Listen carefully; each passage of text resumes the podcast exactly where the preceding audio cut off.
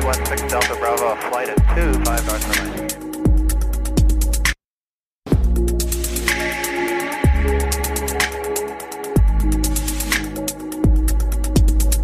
Willkommen an Bord und hallo zu einer neuen Folge Cockpit Talk.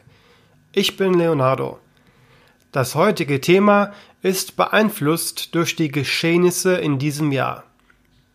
Und auch wenn viele das Wort Corona wohl nicht mehr hören können, würde ich gerne über die bisherigen Auswirkungen des Virus auf die Luftfahrt sprechen, denn die sind sehr tiefgreifend.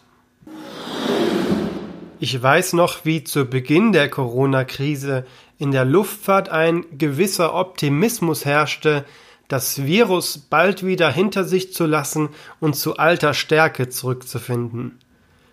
Es war den Top-Managern aller Airlines bewusst, dass die Auslastung in diesem Jahr wohl weit unter dem Vorkrisenniveau liegen wird. Doch selbst die sehr düster wirkenden Prognosen werden in diesem Winter wohl tatsächlich von der Realität noch einmal unterboten.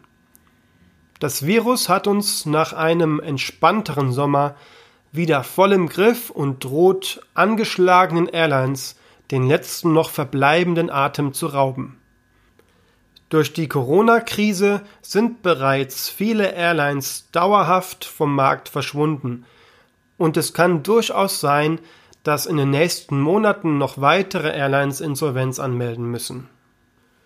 Den Anfang machte dieses Jahr die britische Flybe, die den Flugbetrieb im März beendete und Insolvenz anmelden musste.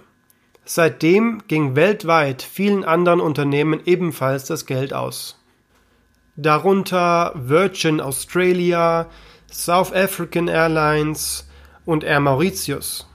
In Deutschland hat es beispielsweise die LGW getroffen, eine Airline, die jahrelang für Air Berlin und dann für Eurowings geflogen ist, aber auch die Thomas Cook Aviation und die Sun Express Deutschland. Viele dieser genannten Airlines sind entweder schon insolvent oder suchen noch nach neuen Investoren. Wer letzten Endes dauerhaft vom Markt verschwinden wird, wird sich noch zeigen. Das in den letzten Wochen wohl prominenteste Opfer der Corona-Krise ist Norwegian. Die Airline muss voraussichtlich im ersten Quartal 2021 den Flugbetrieb einstellen, sollte sie bis dahin kein frisches Geld erhalten haben. Die norwegische Regierung hat erst vor kurzem mitgeteilt, dass es über die bereits bewilligten drei Milliarden Kronen an garantierten Krediten keine weitere Finanzhilfe geben wird. Daraufhin hat Norwegian den Personalkörper weiter verkleinert und die Flotte geschrumpft. Eine Airline, die noch vor kurzem 10.000 Mitarbeiter beschäftigte, verkleinert sich auf 600 Mitarbeiter und schrumpft die Flotte auf nur noch sechs Flugzeuge. An dieser Stelle kann ich allen betroffenen Kollegen weltweit nur wünschen, dass sie trotz der schlimmsten Krise, die die Luftfahrtindustrie jemals erleben musste, baldmöglichst eine neue Beschäftigung finden. Ich wurde im Laufe des Jahres öfter gefragt, was ich als Pilot denn aktuell in der Corona-Krise mache.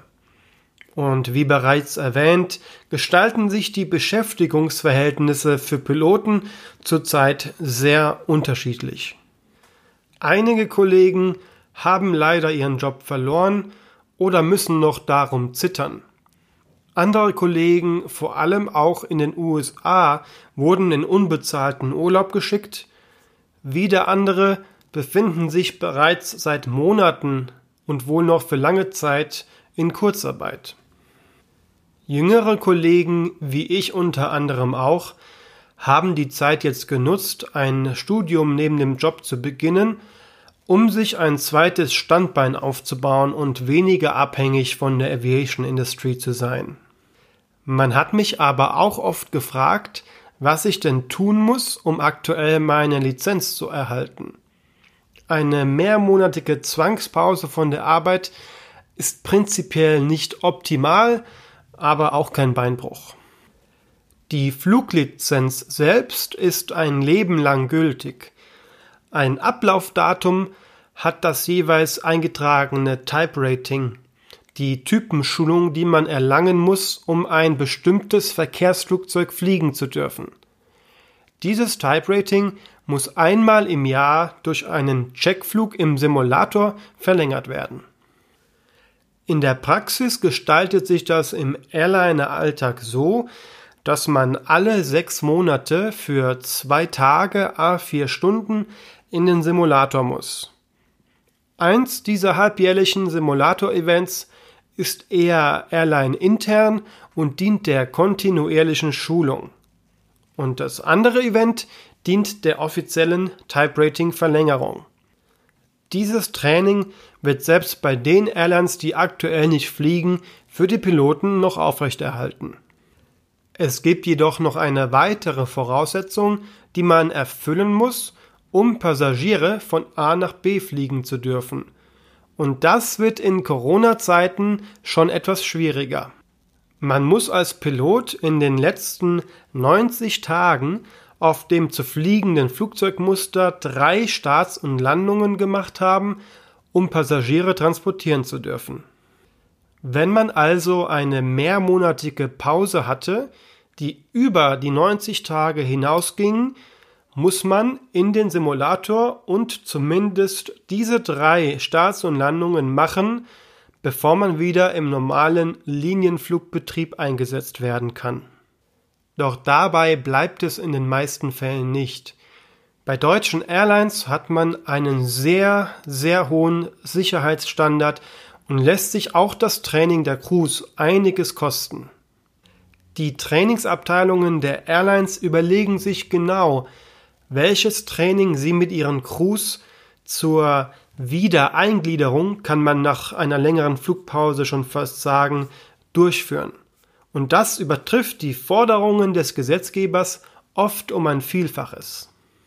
Denn bei allen Herausforderungen, denen eine Airline vor allem in aktuellen Zeiten begegnen muss, werden vor allem beim Thema Sicherheit keine Abstriche gemacht. Denn am Ende des Tages ist das Vertrauen der Passagiere das höchste Gut. Und damit spielt man nicht. Wie wohl viele auf der Welt hoffe ich sehr, dass wir das Coronavirus bald besser im Griff haben und uns die Welt wieder offen steht, dass wir wieder bedenkenlos Verwandte besuchen können oder fremde Kontinente bereisen dürfen. Ich hätte auf jeden Fall wieder richtig Lust drauf.